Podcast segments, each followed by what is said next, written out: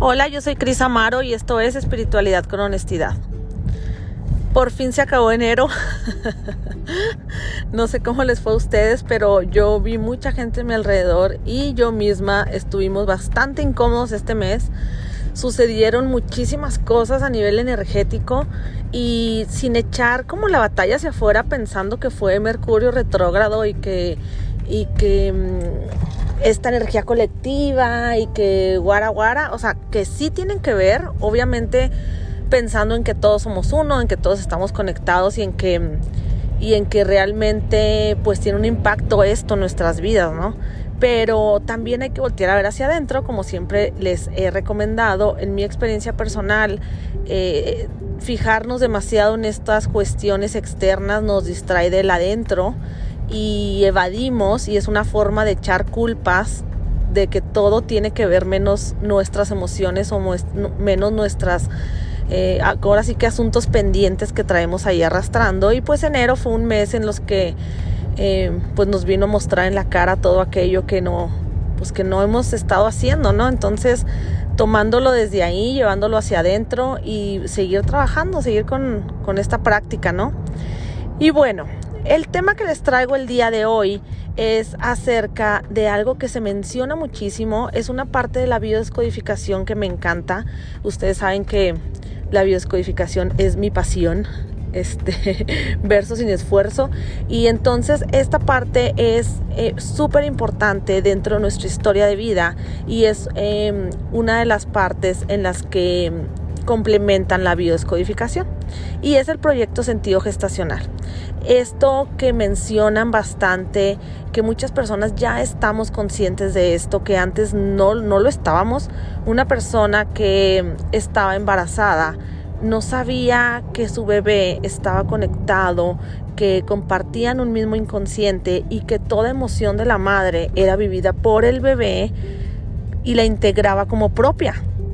Entonces, ¿qué quiere decir esto? Que todo lo que viviste en el embarazo de tu madre, mm, cualquier emoción que ella sintió, cualquier em, conflicto que ella pudiera haber tenido, pues tú lo agarraste como tuyo y, le somos leales a nuestra madre por medio de esas emociones.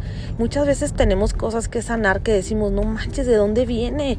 Y por más trabajo que hacemos eh, en nuestra historia de vida, nuestro coyuntural, ¿no? En, de que nacimos a la, a la fecha de hoy y nomás no encontramos y muchas veces no volteamos a ver que pudo haber sido un conflicto sin resolver que sucedió dentro del vientre de nuestra madre durante nuestra gestación.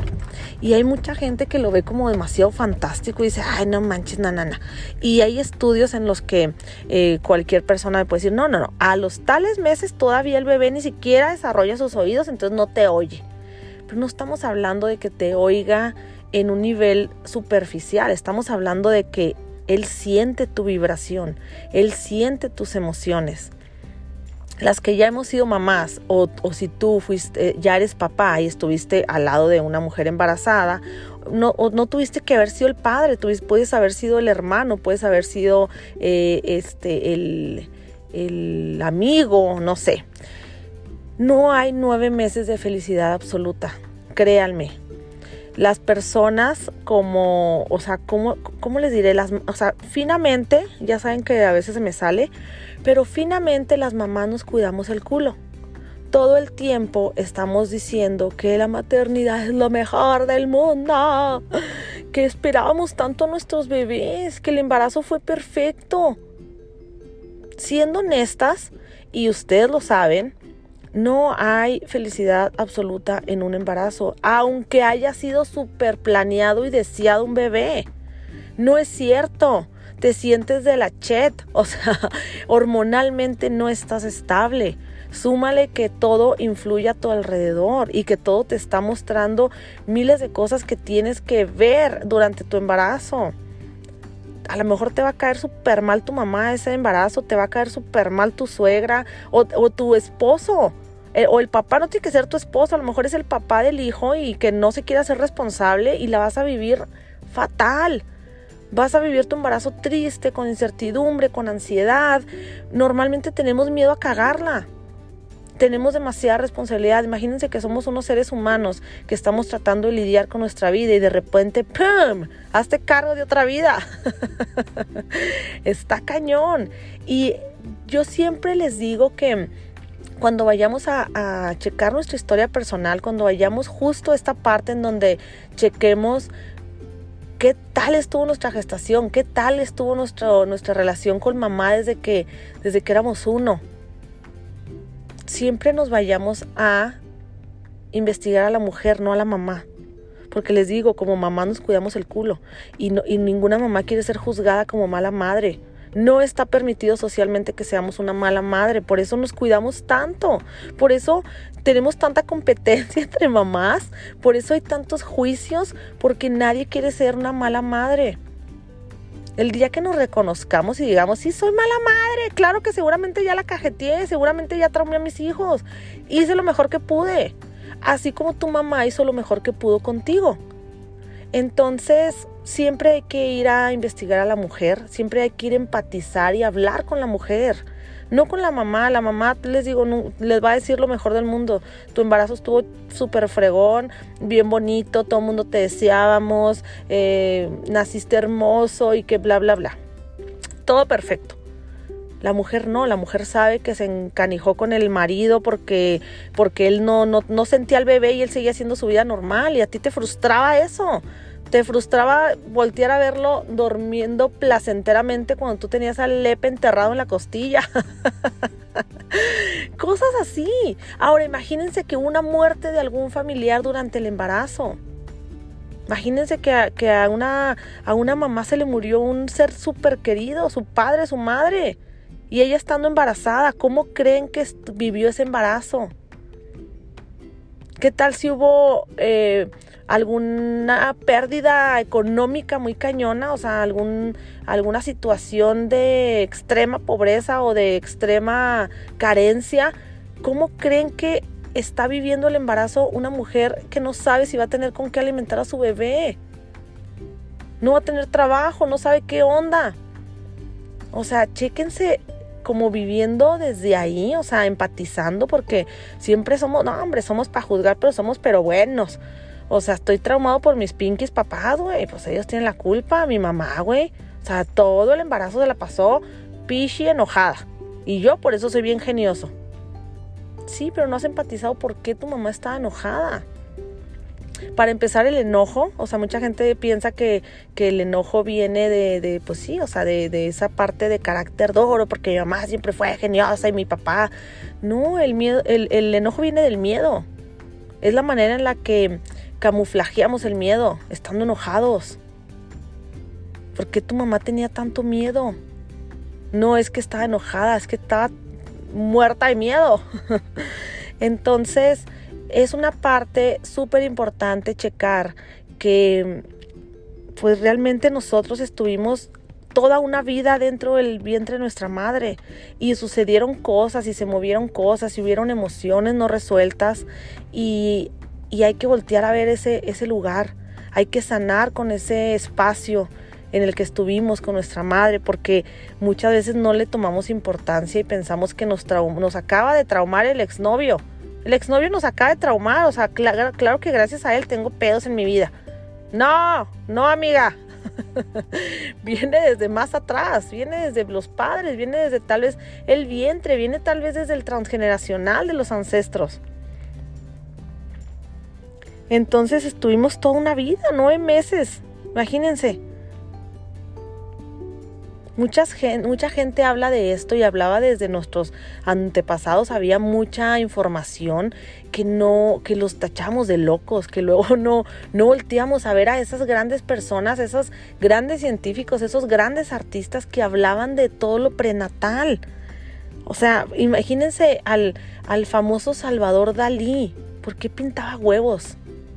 ¿Por qué, pintaba ese huevo cósmico, no? Y él hablaba de esta memoria prenatal, de lo que había dentro de, este vientre sagrado. Leonardo da Vinci pintaba fetos, no se les hace como, era como, ay, qué locos morros, o sea, que, que fumadillos, o sea, había mucha información y no estábamos dispuestos a verlos. Entonces imagínense que estamos cobrando vida, estamos haciendo una vida, las que ya somos mamás, lo vemos tan, ay no, achaques, voy a engordar, no manchen. O sea, fatal, quién sabe qué va a pasar con mi vida, perdí mi libertad y todas lo sentimos. Todas pasamos por esto y todas em, renegamos de nuestro embarazo. Aún la persona que batalló en tener bebés, aún la persona que estuvo bajo tratamientos, aún esa persona reniega su embarazo. Y para eso es este podcast, para ser honestos. para sanar profundo, para no verlo por encimita y hablarles de lo hermoso que es la maternidad y lo hermoso que es estar embarazada. Habrá personas que digan, una vez me tocó escuchar a una embarazada que dijo que su mejor etapa era estar embarazada, que le encantaba, que si por ella fuera toda la vida duraba embarazada. Pues bueno, también hay que, hay que ver esta parte en la que una embarazada que le gusta estar embarazada, tener a su bebé ahí en contención, probablemente va a ser una mamá pues un poco sobreprotectora, para no decir castrosa, porque quiere que su bebé esté ahí en esa contención. Es más, hay bebés que nacen tardíos porque su mamá los tiene tan acaparados y no quiere que salgan, que es un embarazo que, es, que es de, estos embarazos que duran más de nueve meses, ¿no? Y todo tiene que ver, o sea, cómo naciste tú, cuánto duraste en el vientre de tu madre. Hay, niños que nacen siete mesinos, ocho mesinos. ¿Cómo estaban las emociones de tu madre ahí adentro tan cargadas que querías salir corriendo? Entonces, todo te habla de lo que estaba en, tu entorno. Es bueno que vayas a preguntarle a tu mamá si todavía tu mamá vive, si tienes esta oportunidad de hablar con ella en una conversación como muy natural, que no se vea como en juicio. Les digo que las mamás estamos cañonas, o sea, no queremos ser juzgadas por ninguna circunstancia, pero estaría muy padre que fueras con tu mamá y tú tuvieras esta conversación. Oye, mamá, ¿qué pasó en mi embarazo? ¿Cómo te sentías? Ay, no, mijito, ya ni me acuerdo, no sé lo, ni lo que hice ayer, menos el embarazo. No, sí se acuerdan. Cuando tomamos esa decisión de acordarnos, de ir al pasado, les juro que salen cosas. Les juro que van a llegar recuerdos. Entonces simplemente, mamá, ¿cómo te llevabas con tus papás cuando estabas embarazada? ¿Cómo te llevabas con mi papá? ¿Cómo te llevabas con mi con, con mi hermano, con tu hermano? ¿Cómo que, en dónde trabajabas? ¿Cómo te sentías con tu cuerpo? ¿Qué enfermedades tenías? No, pues que estuve medicada todo el embarazo porque fíjate que esto, no, pues que me dio diabetes este prenatal. No, pues que toda la, todo el embarazo sufría achaques. ¿Qué achaques? ¿Cuáles achaques? No, pues que vómitos. Todo el embarazo vomité. Siempre el vómito va, a tener que ver con esta parte biológica de, de, estar, de no aceptar, de no, de no digerir aquella situación que estamos viviendo. Imagínense que todo el embarazo vomité, pues no estabas digiriendo que estabas embarazada y que tu vida iba a cambiar todos los síntomas tienen que ver. Ahora, ¿cómo naciste? ¿Usaron forceps? ¿Fue cesárea? ¿Fue, les digo, nacimiento tardío? estos niños que se voltean, eh, los prematuros. No sé, o sea, los bebés que crecen demasiado. Todo tiene que ver.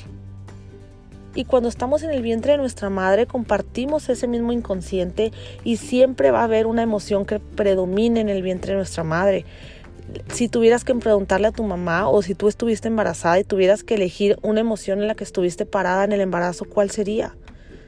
El miedo, el enojo, el asco.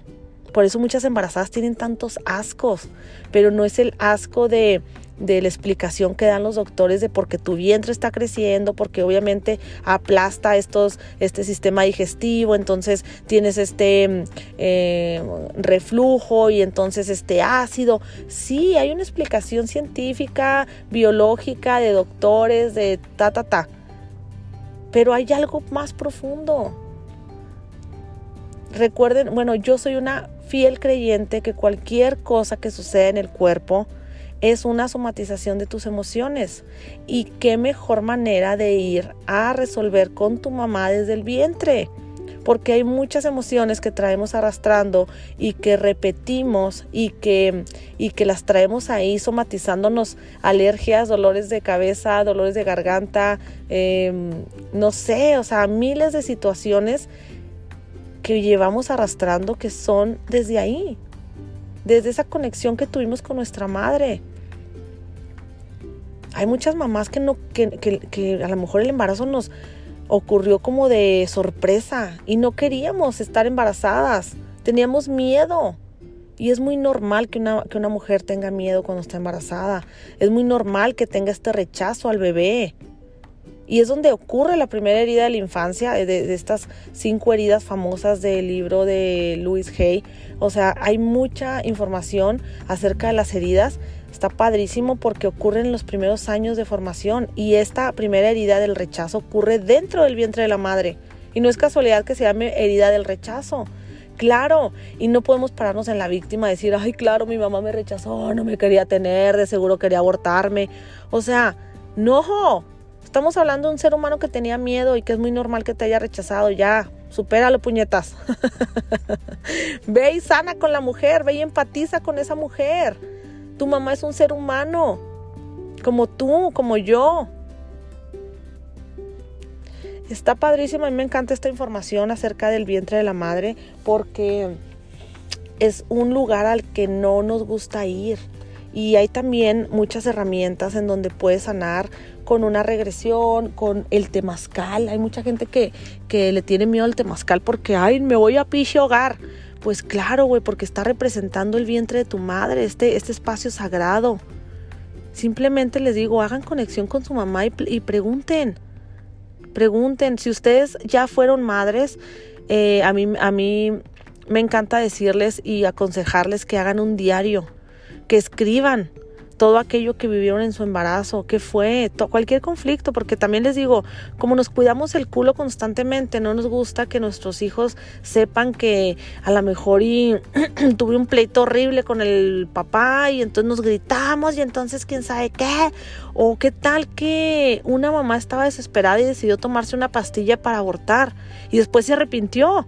A lo mejor no no no sucedió, pues naciste, pero a lo mejor lo intentó y entonces, ¿qué vas a hacer? ¿Sentirte rechazado y sentirte que tu mamá quiso matarte?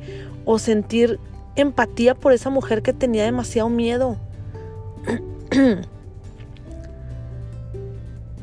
Lo mejor que podemos hacer es sanar con nuestra madre porque ella, de ella dependen muchas cosas de nuestra realidad, de nuestro día a día, de nuestra abundancia, de nuestra prosperidad, de nuestra forma de amar, Imagínense que ella fue la primera referente de amor que tuvimos. Vayan y salen con la mujer, vayan y hablen con la mujer, empaticen con esa mujer y no con la madre. A la madre le queremos recargar tantas cosas y le queremos exigir tantas cosas que siempre vamos a ser las víctimas frente a nuestra madre. Es por eso que una madre tiene tanto miedo de ser juzgada.